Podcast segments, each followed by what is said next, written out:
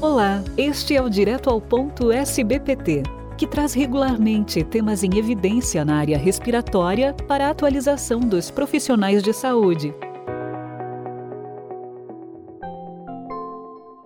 Nosso convidado de hoje é o Dr. José Roberto Jardim, professor sênior de pneumologia da Escola Paulista de Medicina, diretor do Centro de Reabilitação Pulmonar da Escola Paulista de Medicina e contratado pela GlaxoSmithKline para a disseminação científica nos países como um Global Medical Expert.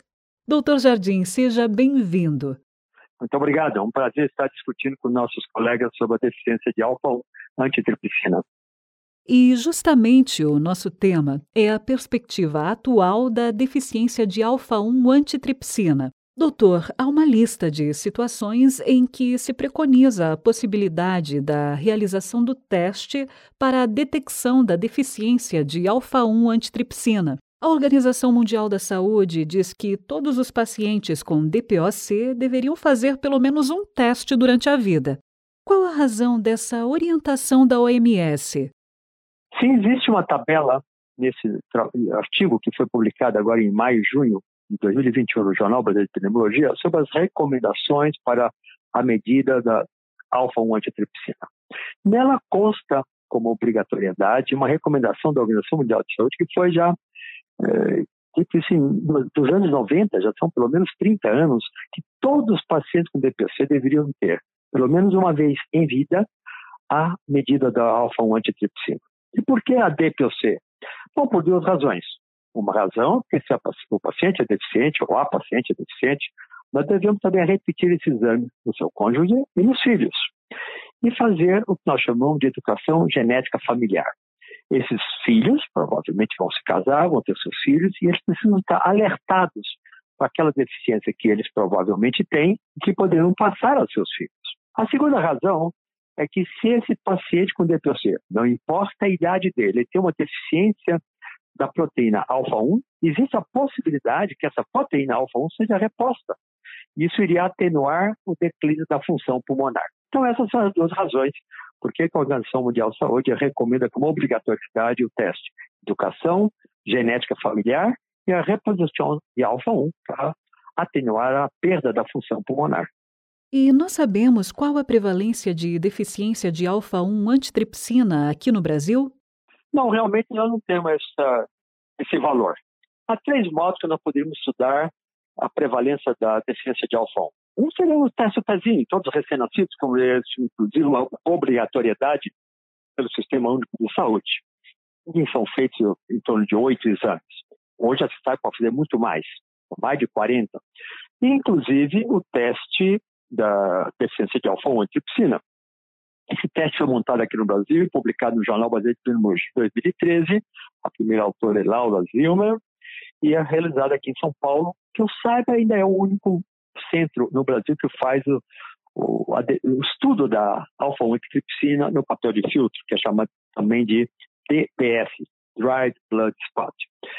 Ele não é realizado por, um pouco por não compreensão ainda do sistema de saúde da importância da deficiência de alfa-1. Ela é muito mais prevalente que os exames que habitualmente se pede, que é para cista, cística, hemoglobinopatias, uh, para tiroide e para suprarrenal. O segundo exame que nós poderíamos fazer seria uh, o estudo da população de um modo aleatorizado. Nós estaríamos de uns 40 a 60 mil pessoas para que nós pudéssemos ter a real prevalência. Lembrar que a deficiência grave ela ocorre de 1 para cada 2 mil a 5 mil nascimentos. Então, a dificuldade seria ser um número muito grande. O terceiro modo seria fazer com amostra menor, que é estudar aquele paciente que é o mais suscetível de ter uma doença pela deficiência de alfa-1 que é a doença pulmonar obstrutiva crônica. Isso já foi feito aqui no Brasil, foi publicado em 2016 no Jornal Brasileiro de Pneumologia. O meu autor é o Rodrigo Russo, e ele mostrou em cinco estados e em seis centros que a cada 100 pacientes de DPOC que eram vistos nesses ambulatórios, três deles tinham alguma deficiência alélica. E De cada 100 pacientes, desses mesmos 100 pacientes, um deles tinha deficiência grave, que são os alelos ZZ. Em outras palavras, a cada 100 pacientes que nós vemos, três têm uma deficiência e um vai ter uma deficiência muito grave. Esse é um estudo de prevalência, tem dois outros estudos no Brasil que eu tenho conhecimento, um da Universidade de São Paulo, outro da UERJ, no Rio de Janeiro, que avaliaram os pacientes do seu ambulatório, mas não com poder discriminatório para prevalência. Mas mostraram a mesma coisa, mostraram que a deficiência de alfa-1 antitripsina entre os pacientes com DPOC é bastante prevalente. E como fazer o diagnóstico da deficiência de alfa-1 antitripsina?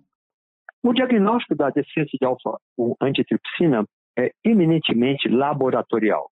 Os sintomas clínicos são muito parecidos, seja a doença que tiver, inclusive a DPC, e por isso que então nós temos que lançar mão do laboratório. Isso é reconhecido internacionalmente. O diagnóstico é laboratorial. Nós temos três métodos. Um é o padrão ouro, que é a dosagem plasmática, e nós consideramos que está diminuído se tiver um valor abaixo de 115 mg por ml. E a vantagem da dosagem plasmática é que existem vários laboratórios no Brasil que podem re realizá-lo. O fato de estar com um determinado valor não implica que ele esteja deficiente ou que não esteja deficiente. Por exemplo, eh, temos que levar em consideração que essa é uma proteína que aumenta nos processos inflamatórios e deve-se ter um cuidado, que ao se fazer o exame pela dosagem plasmática, o paciente seja bem estável, que não esteja inflamado, porque poderia vir facil, uh, facilmente elevado e nós consideramos normal quando ele seria deficiente. Alguns países recomendam que seja feito também o exame do PCR, da proteína C reativa concomitante, porque se ela estiver normal, atesta que o paciente não tem nenhuma inflamação. O segundo exame é o exame de papel de filtro, que é chamado DBS, Dried Blood Spot, que é colhido então a amostra de sangue no papel de filtro. Ele é um método fácil também, pouco invasivo. Ele pode ser armazenado por vários dias em ar ambiente, ou até semanas, e depois enviado a um laboratório. E São Paulo era um, o estado que tinha esse método. Não, hoje eu não tenho ciência que algum outro estado já tenha também esse método instalado, mas ele tem essa vantagem. De qualquer modo, se no TBS, no papel de filtro, o exame mostrar que o valor está diminuído, tem que fazer a dosagem plasmática obrigatoriamente. A outra desvantagem desse exame é que, ao se olhar o fenótipo por esse exame, eh, nós vamos ser capazes de reconhecer somente o S e o Z, são os alelos anormais. E quando não existe o alelo S e o alelo Z, se infere que os alelos sejam M, que são os normais, o que nem sempre é verdade. O terceiro método é o chamado raspado oral ou suave oral. É como se fosse um cotonete, que é feito uma raspagem da bochecha. Esse é um método pouco invasivo, ele também pode ser guardado em ambiente por algumas semanas e ele é enviado à Espanha, que é o único lugar do mundo que esse exame tem sido realizado um laboratório, inclusive coloca à disposição de nós, pneumologistas, enviar esse raspado para esse laboratório e tem a vantagem que ele avalia pelo método da DNA, ou pelo DNA do paciente, as 14 mutações mais frequentes. Hoje já sabe que tem mais de 100 mutações da alfa-1 antitripsina. Dessas 14 mutações, se todas vierem negativas, o laboratório nos diz que 99% de certeza que deve ser um alelo M do normal. De novo, aí nós estamos começando avaliando os alelos e não a dosagem de sangue. Então, avaliando e havendo uma deficiência, obrigatoriamente também, assim como no método papel de filtro, requer a dosagem plasmática para saber se o paciente é deficiente ou não. E para encerrar, doutor, quais são os critérios para a reposição de alfa-1 antitripsina?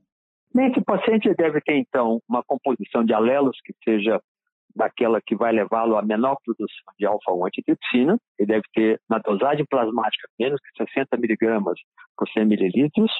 Ele deve ter uma alteração na função pulmonar, que habitualmente as diretrizes têm recomendado olhar, então, o VF1. E ele vai receber 60 miligramas por quilo por semana, de um modo contínuo. Hoje, o que se dá importância para avaliar a evolução do paciente é a densidade tecidual, que é realizado pela tomografia com um método especial. Esse é o método mais sensível, mais precoce à alteração e mais sensível à alteração do que exatamente da função pulmonar, que é o VF1. E é assim que nós devemos então, acompanhar esse paciente. Doutor Jardim, encerramos aqui nosso podcast, agradecendo muito a sua participação.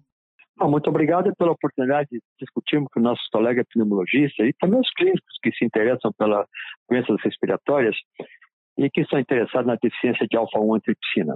Eu recomendo a leitura desse artigo que o Jornal Brasileiro de Pneumologia publicou agora no volume de maio e junho de 2021 sobre a perspectiva da alfa-1 no Brasil e especificamente a tabela em que estão todas as recomendações para a dosagem da proteína alfa-1, com antitripsina. Mais especificamente, nunca nos esqueçamos que nos nossos pacientes com DPC, nós deveríamos dosar a alfa-1 antitripsina, pelo menos uma vez durante a vida deles. Muito obrigado.